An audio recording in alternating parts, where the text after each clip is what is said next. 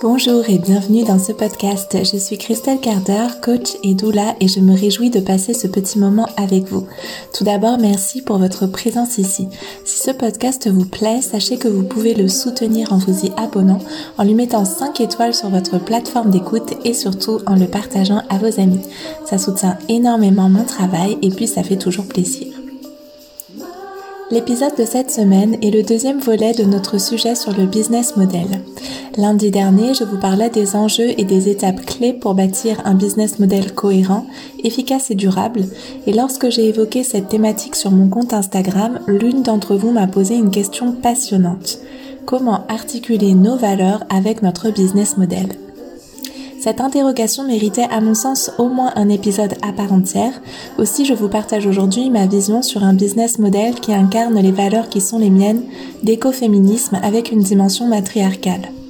Évidemment, cet épisode n'est pas exhaustif, évidemment, il est le reflet de ma vision aujourd'hui et pourra évoluer dans le temps, vous allez voir que c'est même l'une des composantes que je vais largement aborder au fil de l'épisode.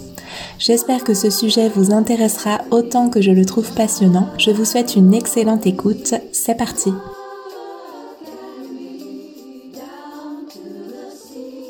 Hola, je me réjouis de vous faire cet épisode aujourd'hui. Euh, pour parler d'un sujet qui me tient super à cœur et la première chose que je voudrais faire dans cet épisode du coup c'est de remercier la personne qui m'a posé la question que j'ai évoquée en introduction et qui m'a permis euh, finalement de développer bien plus que ce que j'imaginais ce contenu autour du business model.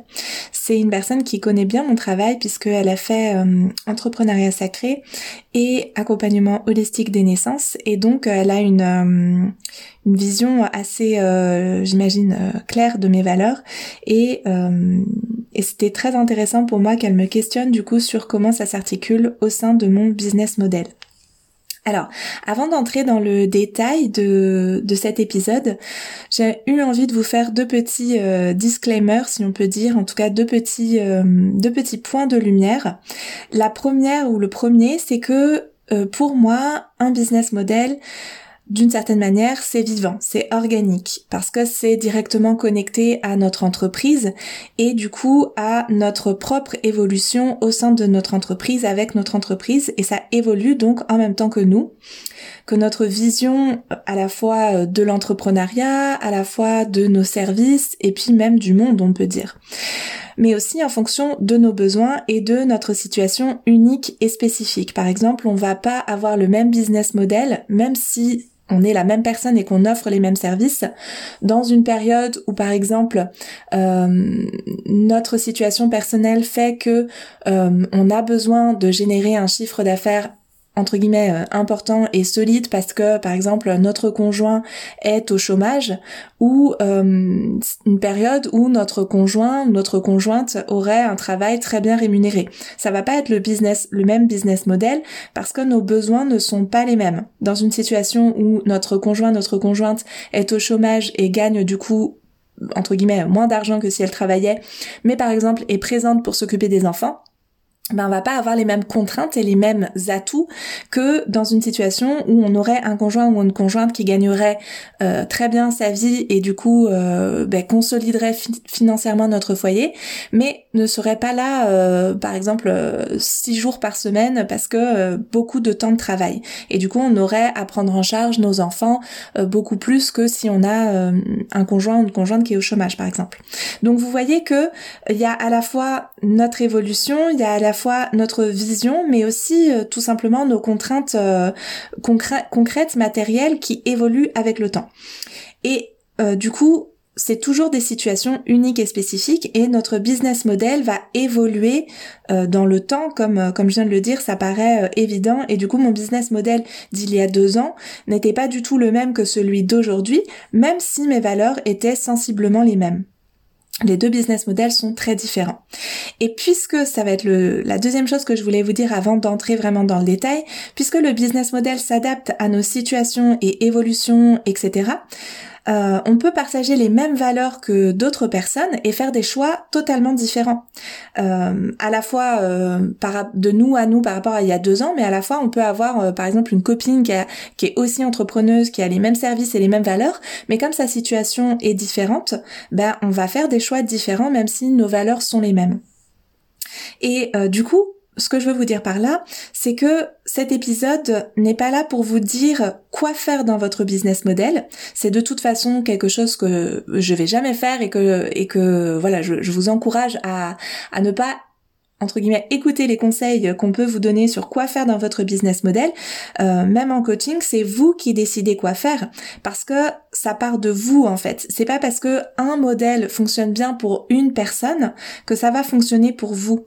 Euh, le business model, il part de, de notre expérience, de notre cheminement. C'est un développement qui est organique et on peut pas aller prendre un business model qui semble fonctionner pour une autre personne parce qu'elle partage nos valeurs euh, et parce que on, je sais pas, parce qu'on se dit que euh, cette personne-là, on voudrait faire la même chose qu'elle et, venir le plaquer sur euh, sur notre entreprise. Ça fonctionne pas du tout comme ça.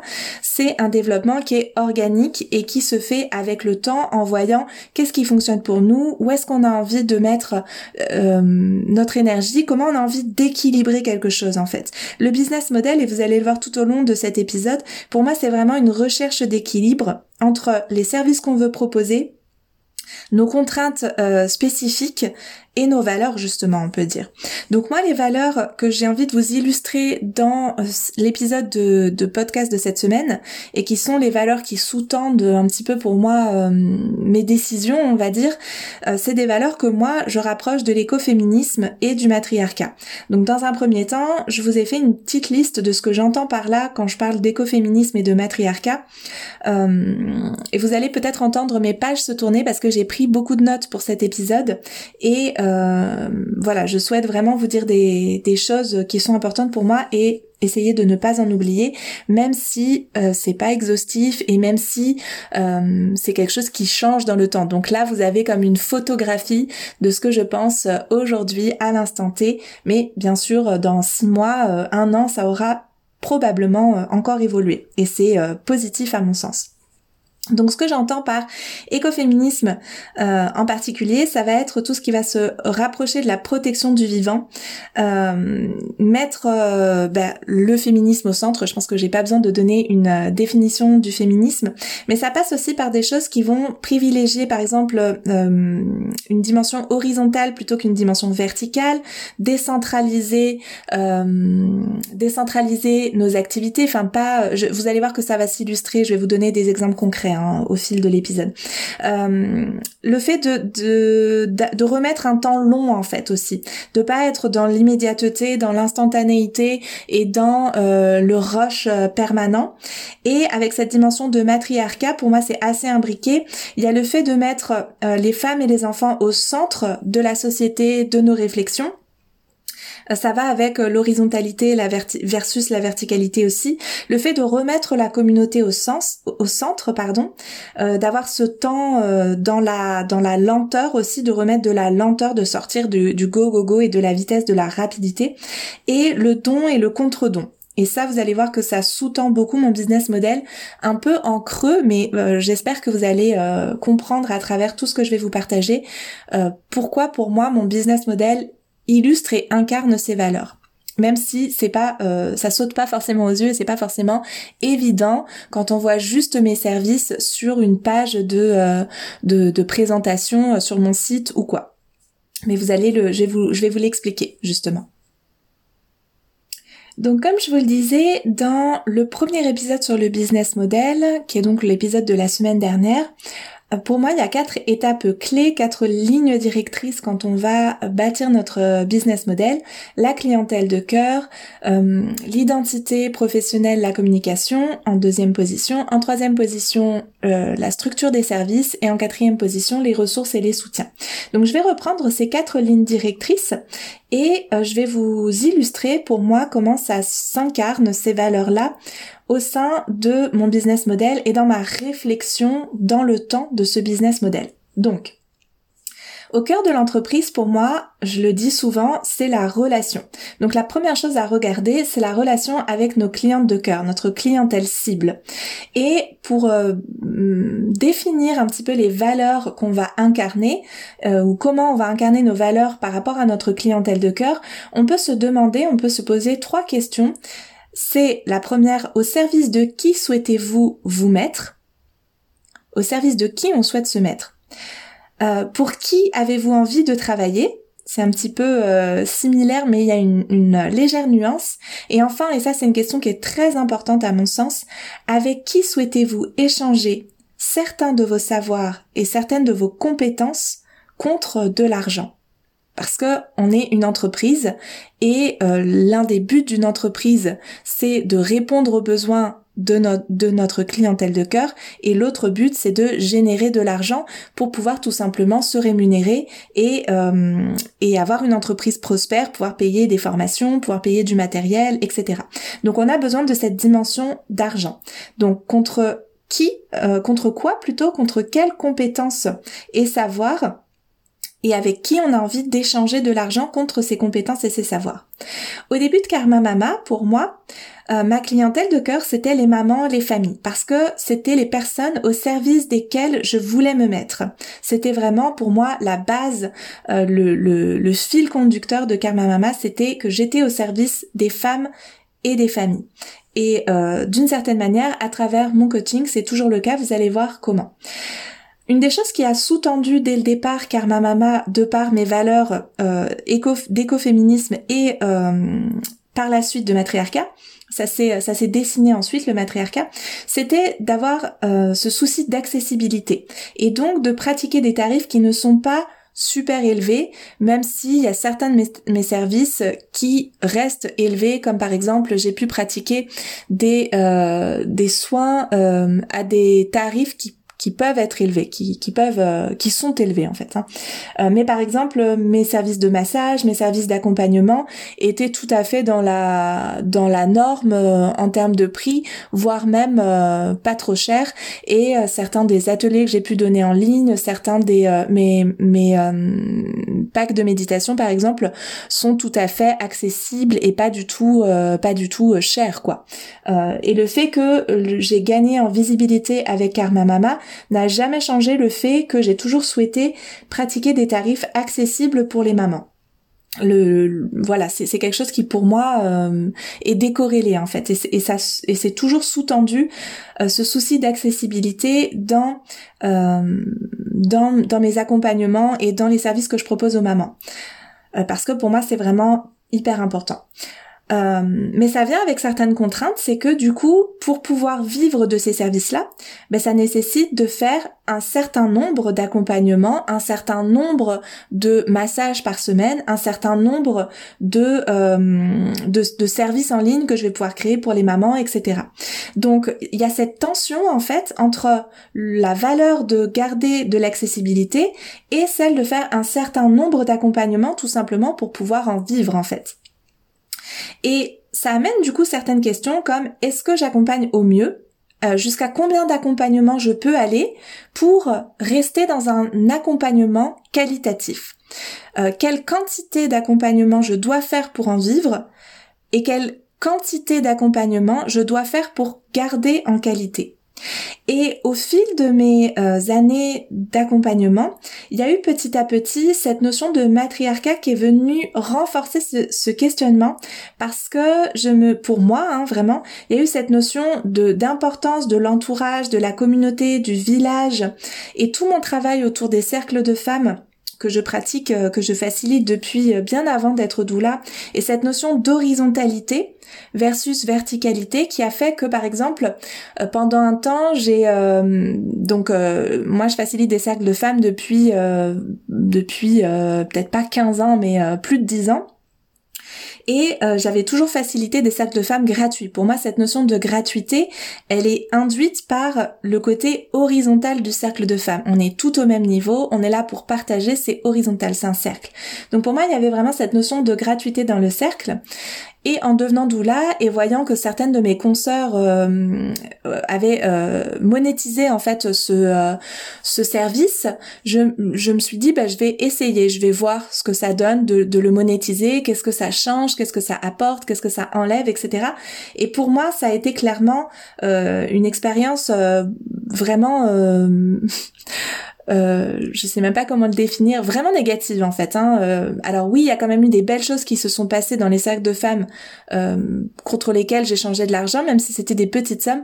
Mais franchement, c'était c'était c'était pas du tout ce que j'avais envie de vivre, c'était pas du tout comme ça que j'avais envie de le vivre et j'ai finalement assez rapidement arrêté euh, de l'inclure dans mon business model quoi. Pour moi, c'était même si c'était anecdotique la rémunération que ça m'apportait, euh, c'était pas du tout aligné pour moi de faire payer pour des cercles de femmes.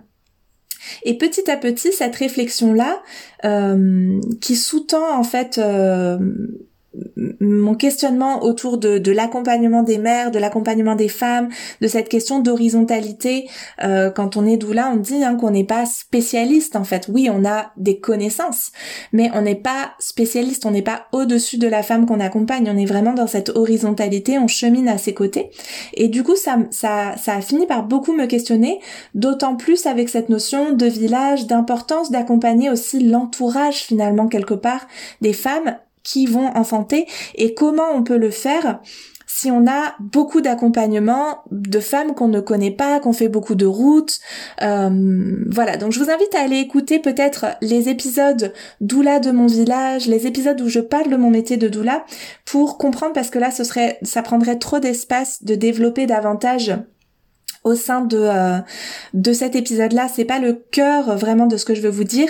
Simplement, euh, le fait de, de pour moi vouloir incarner euh, cette doula de mon village et cette posture, bah c'était pas compatible avec le fait de faire beaucoup d'accompagnement. Ça signifiait pour moi de limiter mes accompagnements, dans de les réduire en fait, et du coup par euh, par euh, euh, réponse par mir par effet de miroir de trouver d'autres sources de rémunération tout simplement.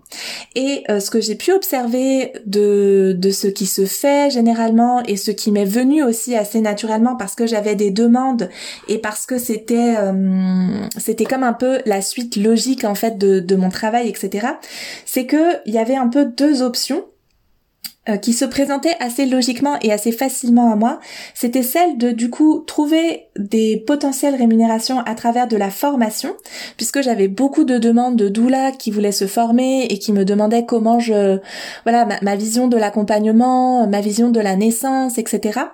Euh, ou proposer davantage de services en ligne pour les mamans. Et là, c'est vraiment, on entre vraiment pour moi dans le cœur de la réflexion sur le business model et nos valeurs.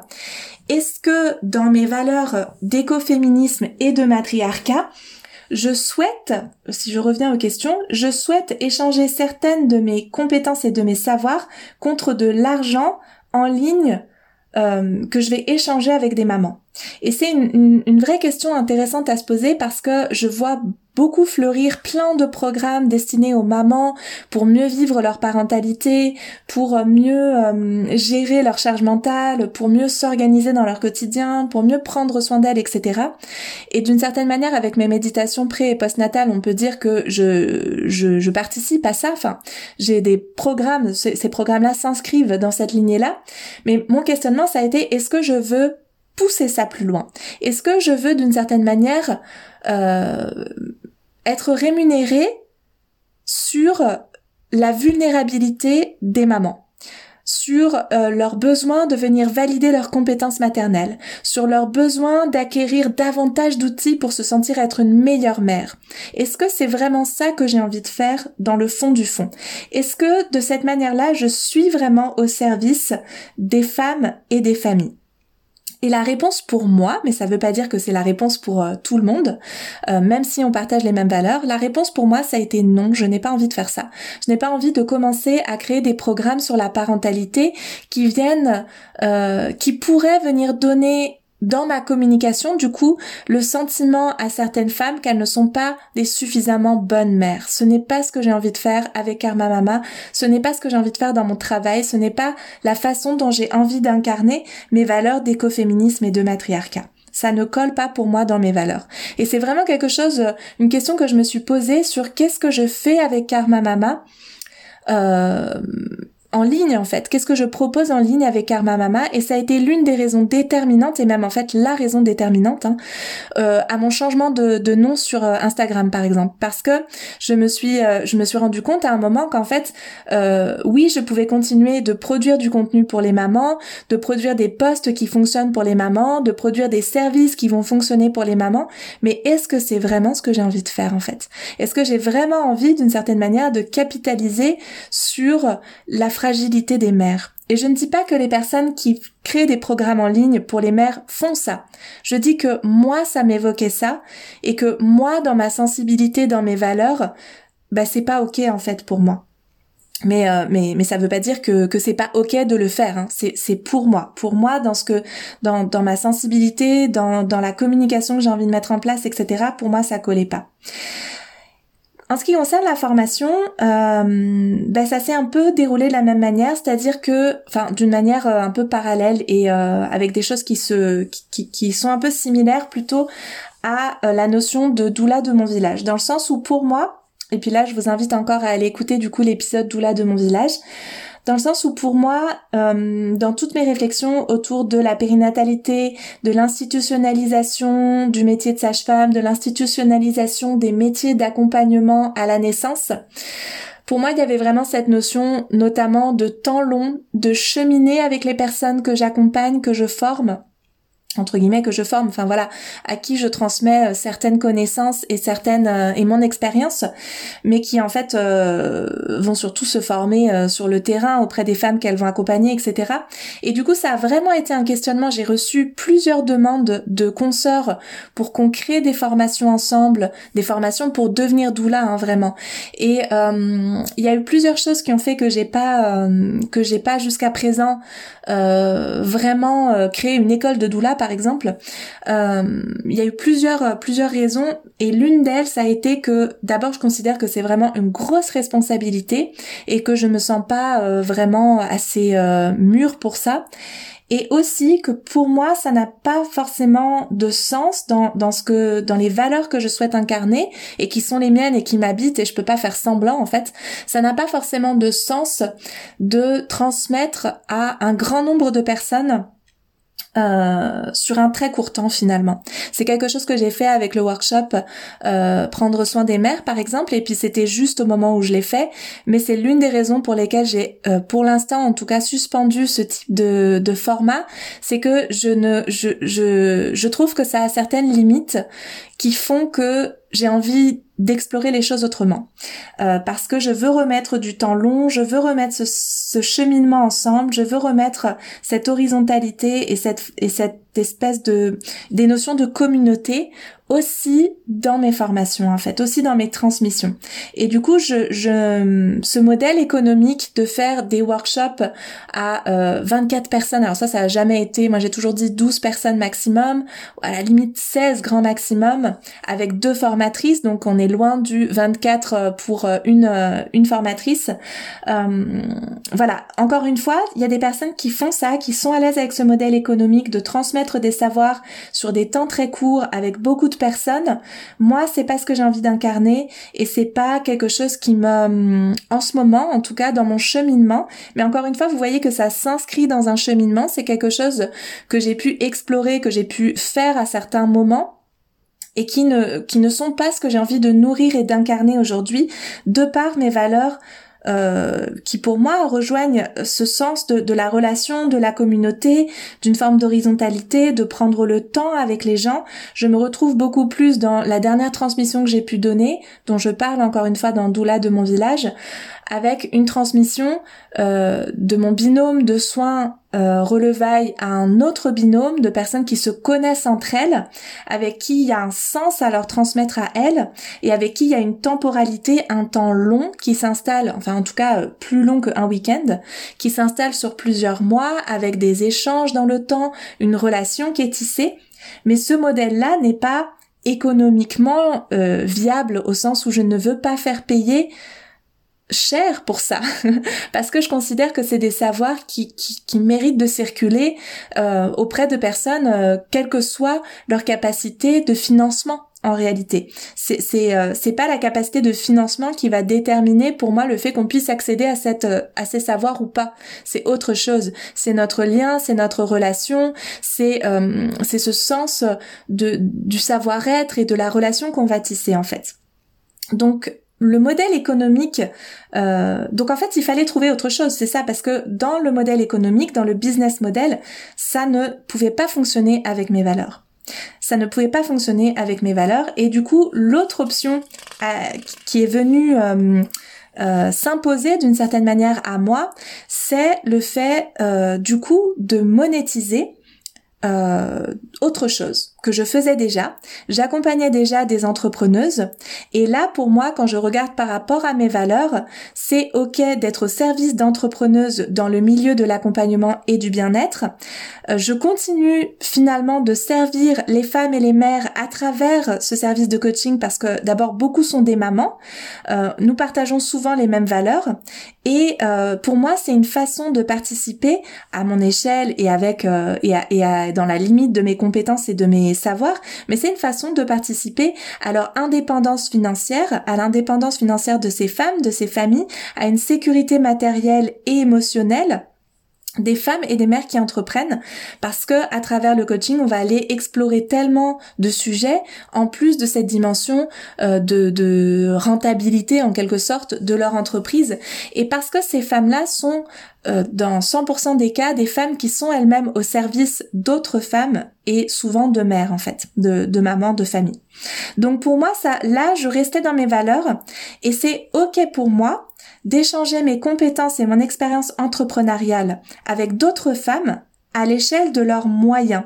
C'est-à-dire que euh, je, vais vous en parler après, mais c'est-à-dire que mon échelle de tarification va se se s'accorder avec le fait que ben oui pour moi c'est ok que les femmes qui sont déjà dans une forme de stabilité avec leur entreprise et de et d'abondance puissent investir davantage et que du coup ces femmes-là je puisse poser pour elles des tarifs vous allez voir que c'est pas que ça, hein, mais euh, qui sont plus élevés et pour les femmes qui sont au début de leur aventure entrepreneuriale, ben on va poser des tarifs qui sont euh, plus accessibles pour elles. Je vais vous en reparler juste après par rapport à cette tarification.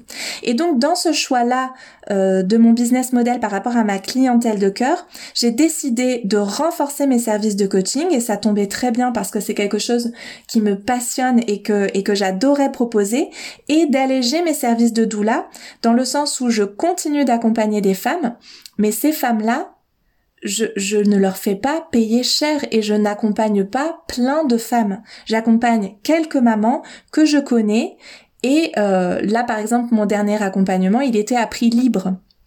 Donc vous voyez que du coup je vais aller poser une tarification là où je pense que c'est juste et que c'est euh, équilibré et euh, pouvoir incarner mes valeurs d'accessibilité, de communauté, de doula de mon village parce que j'ai un business model qui me le permet aussi.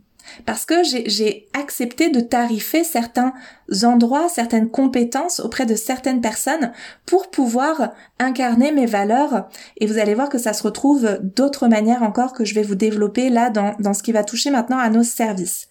Donc par rapport à cette tarification et à cet équilibre des services, et c'est vraiment important pour moi de le poser, puis je suis vraiment heureuse d'avoir cette opportunité parce que j'ai reçu pas mal de critiques auxquelles je m'attendais, hein, sans, euh, sans mentir, euh, du fait d'avoir augmenté mes tarifs de coaching et du fait de les avoir significativement augmentés. Mais là, je vais vous poser les choses un peu à plat, notamment par rapport à ce, au tarif qui a été le plus euh, critiqué, on va dire en tout cas qui a fait le plus réagir. Et j'ai conscience et je suis euh, je, comprends et je m'y attendais à ce que le tarif de mes accompagnements en individuel en coaching euh, choque et, soit euh, et ne soit pas compris en fait. Et c'est c'est ok, je m'y attendais, je le savais et, et, je le comprends en plus que ce soit pas ok pour certaines personnes.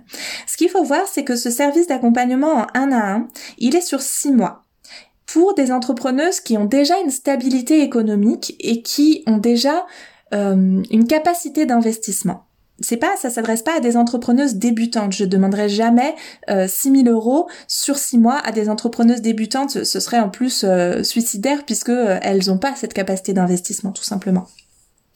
Ce qu'il faut savoir, c'est que sur ces 6 mois, je suis disponible tous les jours pour elles et quand je dis que je suis disponible, elles prennent vraiment cette disponibilité. Hein. On s'échange des vocaux euh, tous les jours. Euh, selon leurs besoins, elles vont me partager les posts Instagram qu'elles vont faire. Elles vont me partager euh, toutes les émotions qu'elles traversent dans l'entrepreneuriat. Donc c'est pas juste, voilà, on s'échange un petit message. Comment ça va aujourd'hui Ça va Non, on se répond, on se fait des vocaux qui parfois c'est des vocaux, voilà, de 5 minutes, 10 minutes tous les jours où je prends le temps de réfléchir on s'échange des mails, etc. Donc dans cette euh, vision du coaching, pour moi, je ne peux pas accompagner plus de trois personnes. Pour être une bonne coach, je peux pas accompagner plus de trois personnes sur ce format-là.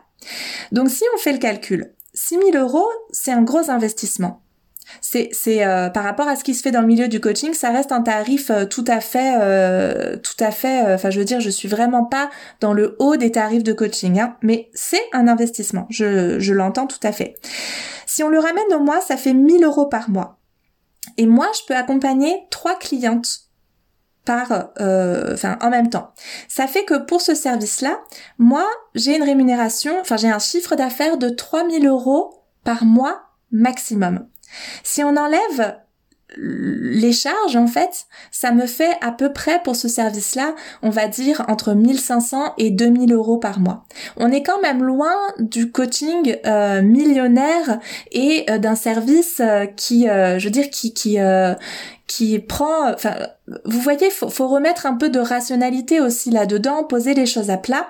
C'est un service pour lequel j'accompagne des femmes qui sont déjà, qui ont, qui déjà des connaissances en entrepreneuriat et qui veulent par exemple faire ce qu'on appelle un pivot, c'est-à-dire changer d'angle, changer, créer des nouveaux services, s'adresser à une nouvelle clientèle de cœur, euh, qui vont avoir euh, beaucoup de stress émotionnel que je vais accompagner euh, sur plein de sujets différents autour de bah, qu'est-ce que c'est le couple quand on est entrepreneuse, comment tous les enjeux qu'il peut y avoir, tous les enjeux qu'il peut y avoir autour du regard de nos familles, du regard de nos consorts quand on change d'angle, qu'on pivote, etc. Qu'on crée des nouvelles choses. C'est vraiment le service dans lequel je suis la plus engagée. Les personnes qui prennent ce service-là, euh, elles, euh, je veux elles sont euh, on, échange, j'échange plus avec elle qu'avec mes amis au jour le jour presque. Donc vous voyez que euh, quand on le ramène à, ce que ça, me, autant que ça me prend, euh, autant que je leur donne, avec énormément de plaisir parce que j'adore euh, j'adore faire ça, ça reste une rémunération qui n'est pas non plus extraordinaire. Je veux dire c'est bien, j'en suis euh, je, considère que j'ai beaucoup de chance d'avoir la possibilité de travailler de cette façon-là, mais c'est pas non plus euh, je veux dire je vais pas non plus devenir millionnaire avec ça et c'est pas le but de toute façon. pour un autre de mes services par exemple entrepreneuriat sacré, euh, j'ai décidé dans mon business model actuel de faire deux versions pour qu'il y ait justement cette possibilité d'avoir encore une fois un petit groupe que je vais accompagner vraiment au plus près de leurs besoins et la possibilité par ailleurs pour les personnes qui pourraient pas investir dans ce type de service, d'avoir une version plus accessible, que je vais euh, encore rendre plus accessible par des facilités d'accès pour les personnes qui sont par exemple en situation de handicap, qui font face à de la discrimination raciale, pour les mamans solo. Euh, donc ces personnes-là vont bénéficier de réductions sur leur euh, inscription. Et ça va, ça va permettre d'avoir sur six mois un coaching qui va revenir entre, euh, on va dire 100 et 170 euh, euros par mois. Je sais que c'est pas tout le monde qui peut sortir cette somme-là, mais par rapport à ce qui se fait dans le milieu du coaching, ça reste mais largement abordable par rapport à d'autres tarifs. Donc pour moi, c'est une façon, encore une fois, d'incarner les valeurs d'accessibilité tout en mettant au centre de mon travail la relation. Parce que ce qui prime pour moi, ce qui est le plus important pour moi dans le coaching, c'est cette relation de coaching. C'est ce lien qu'on va tisser et c'est cet accompagnement dans le temps. Euh, Et par ailleurs, une des choses qui est importante pour moi, donc ça c'est vraiment pour la pour la dimension, on va dire euh, clientèle, euh, articulation des services. L'une des choses qui est importante pour moi et que on ne peut pas voir quand on lit une page de, de services et de tarifs, c'est ce qui se passe du côté personnel. C'est-à-dire que pour moi, c'est important d'avoir un business model qui me permet dans ma vie personnelle d'avoir du temps pour ma famille, d'avoir du temps pour mon jardin, d'avoir du temps pour mes amis, d'avoir du temps en nature, d'avoir du temps à donner au milieu associatif, au milieu militant par exemple. Et ce n'est pas compatible avec un business model où il faut travailler 70 heures par semaine pour vivre décemment et pour pouvoir faire des choix alignés en termes par exemple de scolarisation de nos enfants, de choix de consommation, etc. Et donc ça, c'est quelque chose qui pour moi euh, va déterminer aussi les choix que je vais faire dans mon business model, c'est-à-dire mon business model doit me permettre d'avoir du temps dans ma vie parce qu'avec mes valeurs écoféministes et matriarcale, ben moi je veux du temps pour ma famille en fait. Je peux pas euh, prétendre que euh, la famille c'est magnifique et que euh, prendre du temps avec nos enfants de qualité c'est ce qui est le plus précieux. Et moi travailler 70 heures par semaine et jamais voir mes enfants c'est pas possible pour moi.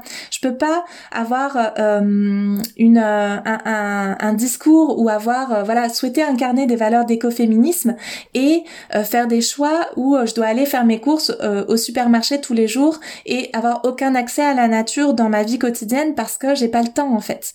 Et euh, devoir faire mes courses au supermarché tous les jours plutôt qu'à des petits producteurs locaux, bio, euh, qui ont un mode de, de, euh, qui ont aussi un business model finalement et un choix d'entreprise agricole qui respecte la nature et qui se rapproche du milieu paysan par exemple et qui donc vendent des produits à un prix juste pour eux.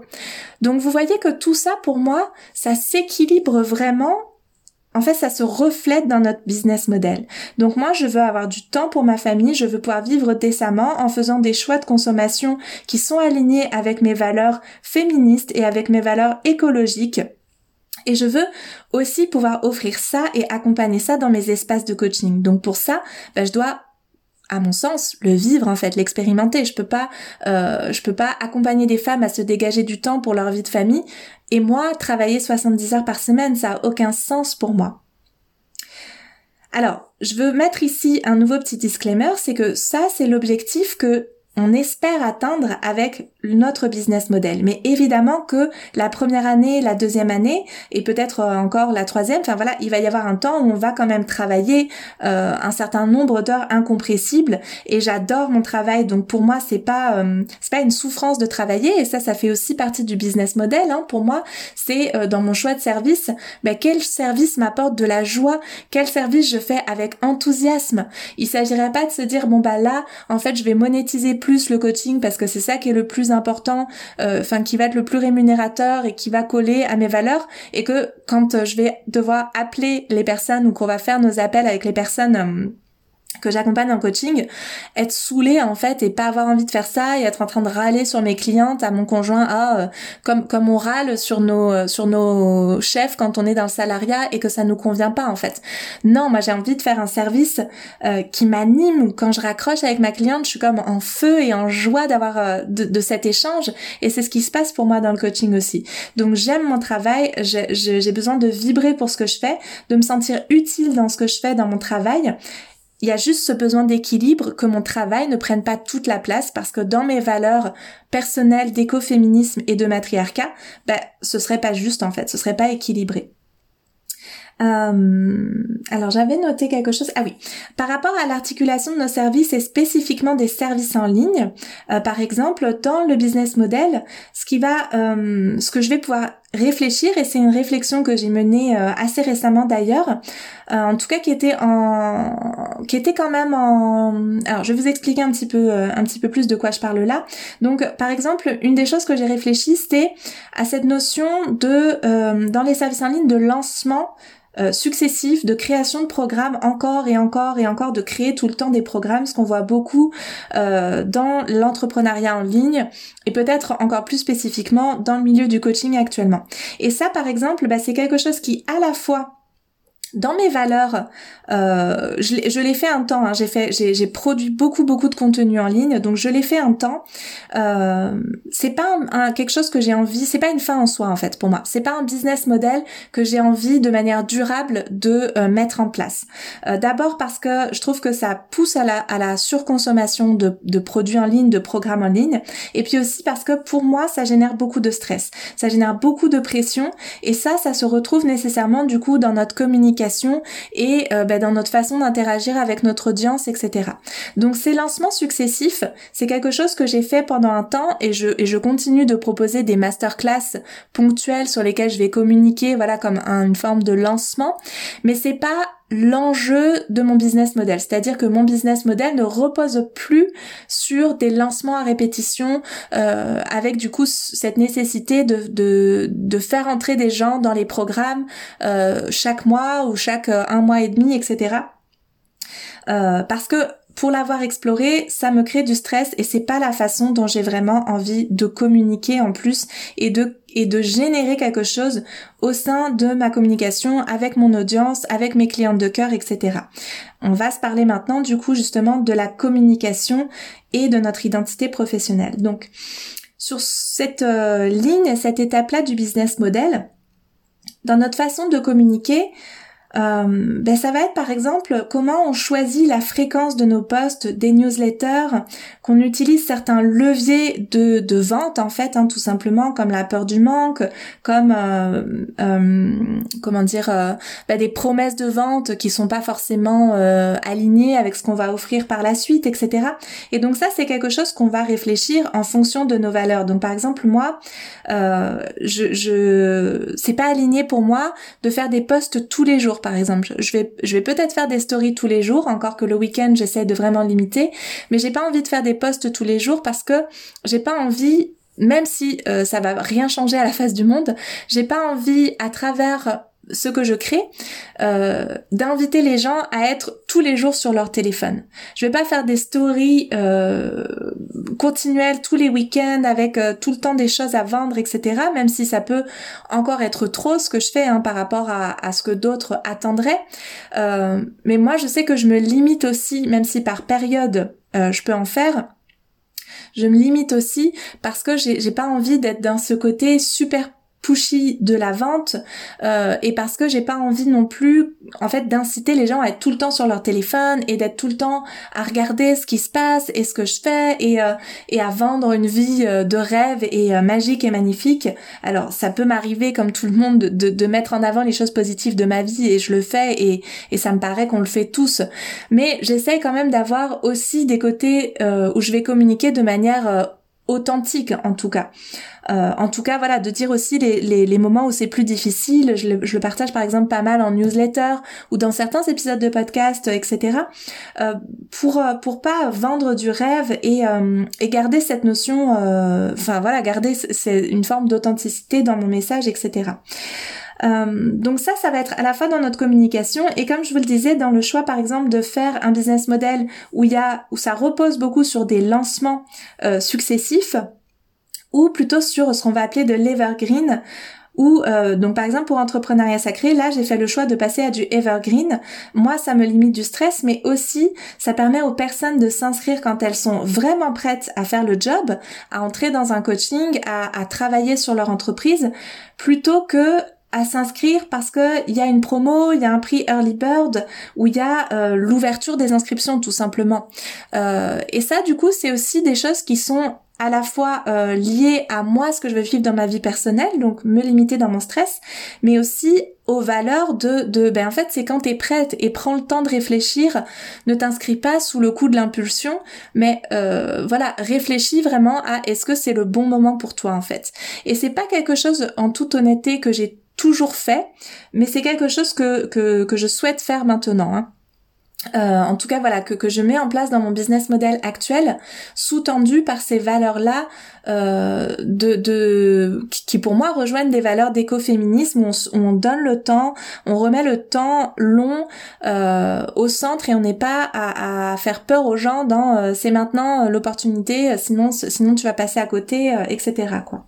Et c'est d'ailleurs aussi pour ça que là j'ai mis en place la possibilité de prendre un rendez-vous gratuit avec moi pour euh, pour entrepreneuriat sacré, pour euh, libre et accompli et pour le coaching individuel, pour vraiment vous assurer que ce programme va répondre à vos besoins. Euh, dans le sens pas oui vous allez vivre la vie de vos rêves après avoir pris ce programme, mais dans le sens à notamment est-ce que vous avez le temps de vous engager dans ce programme actuellement? Est-ce que vous avez vraiment la disponibilité mentale pour ça en ce moment? Par exemple, si vous êtes une jeune maman en post-natal immédiat, bah, peut-être vous vous dites c'est le moment parce qu'après je vais lancer mon entreprise, je vais reprendre le travail. Mais par expérience, je sais que quand on est jeune maman, on n'a pas le temps pour entrepreneuriat sacré. Donc c'est pas le meilleur moment pour vous d'investir euh, le, prix du, coaching alors que vous allez probablement passer à côté en fait, parce que vous n'avez pas le temps et parce que c'est pas vraiment le moment, même si pour vous euh, là c'est ça qui vous fait envie.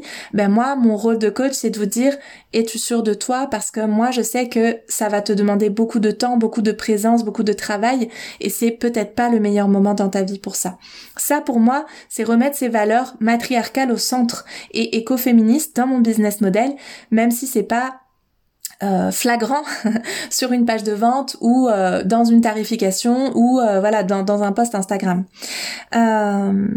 Une autre chose qui a été voilà qui qu'on peut noter en tout cas, c'est que dans le choix du site, dans, dans la construction de mon site et le choix de ma webmastrice et dans mes choix de d'hébergement etc, j'ai choisi de prendre ce qui était le plus léger en termes écologiques. On sait aujourd'hui que nos data, tout ce qui tout ce qui est euh, sur l'espace virtuel a une charge écologique importante, un poids écologique important, et c'est important pour moi de limiter ça euh, dans la mesure du possible. Et euh, j'ai pas des grandes connaissances par rapport à tout ça, en toute honnêteté. mais par exemple, quand je fais le choix de faire que une newsletter par mois, par exemple, encore que je, je fais même pas toujours une newsletter par mois, et de pas avoir un modèle économique, un business model qui est basé sur euh, une newsletter toutes les semaines, il y a d'un côté ce côté je veux pas être trop pushy, j'ai pas envie d'assommer les gens avec euh, des promos, euh, des, des, des newsletters, du contenu à gogo, et il y a aussi ce choix de, de, de cette connaissance, de savoir que sur euh, 10 newsletters qu'on va qu'on va envoyer, il y en a peut-être que 5 qui vont être ouvertes, et bah les 5 autres c'est du c'est du gâchis quoi. Euh, donc est-ce qu'on a envie de ça euh, vraiment? Et, euh, et aussi du coup les newsletters qu'on écrit est-ce que elles ont vraiment de la valeur? Est-ce qu'on apporte vraiment quelque chose avec ça? Ou c'est juste une façon de faire de la pub en fait et de partager un nouveau programme ou etc donc ça c'est aussi une réflexion qu'on peut mener dans notre business model. Et maintenant j'ai envie d'en venir aux ressources et soutiens notamment parce que ça va euh, très bien faire le lien avec ce choix du site puisque je vous ai déjà évoqué ma webmastrice. Donc les personnes et soutiens, euh, les ressources et soutiens, ce sont justement les personnes, les lieux, le matériel et les compétences qu'on va euh, actionner, on peut dire, ou en tout cas qu'on va euh, qu'on va réfléchir, qu'on va observer, qu'on va euh, soit avoir, soit euh, chercher à acquérir en ce qui concerne par exemple le matériel et les compétences, et qu'on va faire entrer en jeu dans notre business model.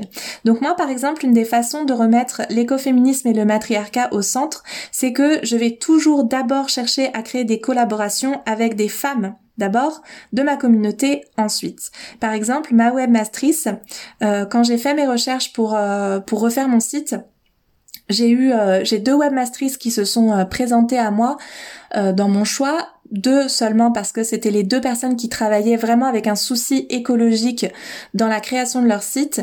Et sur les deux, eh ben, il y en avait une que je connaissais, que j'avais déjà, avec laquelle j'avais déjà eu des interactions parce qu'elle euh, connaît mon travail, qu'elle est venue dans mes, euh, dans l'un de mes workshops, qu'elle a fait entrepreneuriat sacré. Et du coup, c'est une femme avec laquelle j'ai maintenant une vraie relation. Et euh, mon choix s'est donc porté sur elle parce que je privilégie les femmes de mon réseau, de ma communauté Et euh, ici, ça va être très important pour moi de vous dire que quand je vais, quand je fais ce choix-là, c'est dans un choix d'apporter de l'abondance dans ma communauté. C'est-à-dire, je travaille avec des personnes avec lesquelles j'ai déjà une relation, mais je vais les payer le vrai prix. C'est vraiment important pour moi. Quand j'offre des services euh, quand j'offre mes services à mes amis, je peux faire du prix libre, je peux baisser mes tarifs, je peux leur, leur offrir euh, certaines choses. J'ai déjà offert entrepreneuriat sacré, j'ai déjà offert bien sûr des massages, j'ai déjà offert des accompagnements à prix libre, etc et je le fais avec tellement de joie, c'est, un bonheur pour moi de le faire. Mais par contre, quand moi je prends le service d'une amie, je la paye le prix cliente, je la paye le prix normal et c'est vraiment important pour moi. Et si je peux, je la paye même plus en réalité. Parce que ce que je leur souhaite, c'est de l'abondance pour elles, pour leur famille, euh, pour, pour nos réseaux, pour nos communautés. C'est comme évident pour moi. Et quand j'entends des, euh, notamment des femmes que j'accompagne en coaching, qui me disent bah oui mais là c'est une amie, je sais pas quel prix je peux lui faire. En fait, bien sûr que on va enfin bien sûr qu'on a envie de faire un prix à nos amis, mais j'ai toujours cette parole de dire quand c'est ton amie, elle devrait vouloir te payer le prix fort. On peut pas toujours le faire, mais si on peut le faire, on devrait soutenir le travail de nos amis. On devrait encourager les femmes qu'on connaît qui qui créent de l'artisanat, qui créent des services d'accompagnement, qui créent, qui sont thérapeutes, et on devrait souhaiter les payer le prix juste. Et, et pour moi, c'est vraiment quelque chose d'important. Ou quand je dis que je que je prends en priorité des femmes que je connais et de ma communauté, c'est pas pour leur baisser leur prix et pour faire des petits arrangements, même si on peut faire du troc et euh, et c'est ok comme ça, mais c'est pour leur payer le prix juste, pour leur offrir le plus de valeur possible en échange de leurs services. Et pour moi, ça, c'est vraiment une dimension de communauté, de matriarcat et d'écoféminisme où pour moi, dans cette notion de matriarcat, c'est pas nécessairement euh, être euh, faire disparaître l'argent et être dans une simplement dans des échanges et dans du truc communautaire, c'est cette notion de don et de contre-don.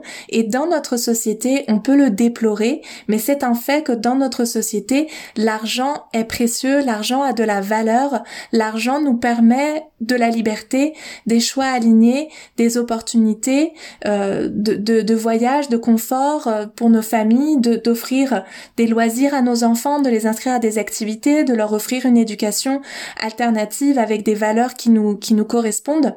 Et ben pour moi du coup j'ai envie de pouvoir donner de l'argent vraiment aux femmes que j'aime en fait, aux femmes euh, qui ont des magnifiques compétences, qui ont des magnifiques savoirs. Mais euh, ma webmastrice, mais elle m'a tellement aidée. Si vous avez envie de travailler avec elle, elle s'appelle Angèle Thénault. Angèle Tenot, je sais, j'avoue que je sais pas comment ça se prononce parce que je l'ai toujours lu et je l'appelle toujours Angèle. Euh, donc Angèle T-E-N-O-T et euh, vraiment elle a fait un travail extraordinaire sur le site, à la fois sur le site mais à la fois relationnel, à m'accompagner dans tous les questionnements que je pouvais me poser, qui sont d'ordre justement éthique, relationnel avec mes clientes, euh, sur ben voilà quel quel service je veux donner dans la navigation de ce site, dans mes choix euh, de ce que je veux mettre en avant, etc. Et tout ça, ben, je sais que je l'aurais pas eu avec enfin, je l'aurais peut-être eu aussi avec une femme dont, dont je suis simplement la cliente et à qui je prends simplement une prestation de service. Mais quand c'est une femme que je connais, je sais toute la dimension relationnelle qu'il va y avoir en plus. Et je le sais parce que c'est ce qui se produit quand moi, j'offre des services à des femmes que je connais. Euh, voilà, donc pour moi, c'est vraiment tout ça à travers... Euh, à travers la construction de ce business model. Et avec ce partage, ce que j'avais à cœur de vous montrer, j'espère que ça se sent aussi, c'est que tout ça, ça se fait dans une progression, dans une réflexion. Et qu'on peut pas juste, comme je le disais en introduction, coller le business model de quelqu'un d'autre sur le, sur, sur notre propre entreprise en pensant que ça va fonctionner pour nous parce qu'on a des valeurs similaires aux siennes ou qu'on veut euh, ou qu'on qu'on se dit que ça va marcher en fait que ça marche pour cette personne et que donc ça va marcher pour nous. Faut que ça ait un sens et pour que ça ait un sens ça se fait dans la progression ça se fait dans la progression et euh, et du coup ça se fait aussi euh, ben parfois en faisant des erreurs en fait et, et j'ai envie aussi dans cette euh, conclusion là on touche à la fin de l'épisode de vous inviter à être douce avec vous-même parce que l'entrepreneuriat c'est une aventure qui est déjà complexe qui, qui est pas évidente sur le plan émotionnel, où on a beaucoup de stress, on a beaucoup de responsabilités, une charge mentale énorme. Et c'est un cheminement. Et c'est ok, enfin j'ai envie aussi de remettre un peu de d'humanité en fait dans tout ça où c'est ok qu'en fait on ait des moments où on met en place des choses qui vont pas forcément être alignées pour toujours en fait. Où on va explorer on a besoin d'aller se rendre compte par nous-mêmes ok si je fais un business model avec beaucoup de lancements qu'est-ce que ça donne pour moi? Ça me génère du stress ça fait une communication qui est pas super alignée je me sens pas hyper à l'aise je suis en réflexion avec tout ça. Et on va faire évoluer ça, on va le faire changer. Et même si on fait ça pendant six mois, pendant un an, le temps de l'entrepreneuriat, il est important en fait. C'est important de remettre de la temporalité. On peut pas explorer quelque chose juste pendant un mois et se dire ok ça fonctionne pas, je fais autre chose. On a besoin, alors des fois oui on va se rendre compte de ça, on va se rendre compte de ça, mais on a quand même toutes ces contraintes que j'ai citées précédemment euh, de, de, de, ben, tout simplement de se dégager une rémunération aussi. Et on peut pas changer du tout au tout quelque chose parce que d'un coup on se rend compte que c'est plus aligné. On a on, a ce cheminement nécessaire.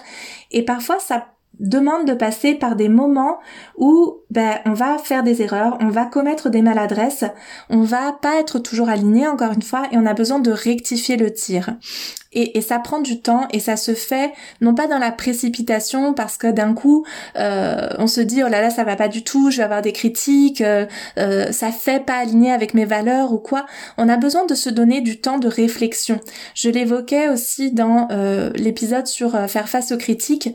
Quand on implémente des changements qui sont en lien avec nos valeurs profondes, ça prend du temps en fait. Et ce temps-là, il est normal, il est précieux, il est nécessaire. Sinon on va bâcler la transformation. Et euh, on n'honore pas non plus en fait euh, ben, le temps du vivant tout simplement. Le temps de, de, de la maturation à l'intérieur de nous le temps organique de notre entreprise et le temps euh, dont on a besoin nous pour vivre ces transformations là en fait.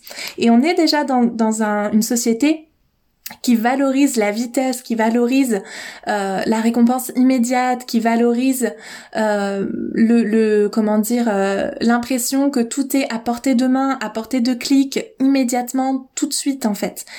Et c'est pas et, et, et, ça se retrouve hein, dans, dans le discours autour de l'entrepreneuriat de elle fait 10 000 euros en six mois d'entrepreneuriat ou c'est entrepreneuriat à succès c'est jamais comme ça que ça se passe vraiment. Il y a toujours des tas d'erreurs derrière et il y a toujours des tas de moments où on va pas être aligné et on va chercher l'alignement et on va chercher qu'est-ce qui est juste pour nous, qu'est-ce qui est juste avec nos valeurs et on va se tromper, recommencer, faire des maladresses, euh, rectifier le tir et c'est ok et j'ai envie de vous dire d'être douce avec vous-même, de prendre le temps de réfléchir les choses et que si votre business model aujourd'hui il est pas si aligné que ça avec vos valeurs, ben comment vous pouvez améliorer les choses sans vous flageller et en prenant vraiment le temps de la réflexion? Et soyez sûr que dans un an, deux ans, trois ans, vous aurez encore évolué et l'objectif, à mon sens, c'est pas d'avoir un business model parfait avec vos valeurs, c'est d'avoir un business model qui vous, qui est en réflexion, en cheminement, qui vous permet d'évoluer vers vos valeurs, d'évoluer avec vos valeurs. Mais c'est comme un petit peu de, de c'est comme un peu si on se disait, Maintenant, ça paraît assez euh, ok avec dans nos vies personnelles de se dire ben ok j'ai peut-être des valeurs d'écologie mais euh, je suis confrontée à certaines contraintes et dans ma vie personnelle ben il y a certaines contradictions avec le fait que je peux pas toujours je peux pas par exemple avoir une garde-robe 100% éthique et écologique même si ce serait mon souhait parce que ça a un coût parce que ça se fait progressivement parce que ce serait pas écologique de balancer toutes mes euh, fringues de de je sais pas de chez Zara euh, pour en racheter des nouvelles éthiques. Voilà il y a certaines contraintes dans nos vies personnelles euh, et certaines contradictions et on est en cheminement et c'est pareil en fait avec nos business models et nos entreprises et c'est pas parce qu'on est entrepreneuse qu'on doit et qu'on a des valeurs qu'on va être parfaite en fait. On est en cheminement tout comme dans nos vies personnelles avec les contraintes qui sont les nôtres, avec les objectifs qui sont les nôtres et avec tout un tas de, pression extérieure et intérieure. Euh, et c'est la vie en fait. c'est la vie tout simplement.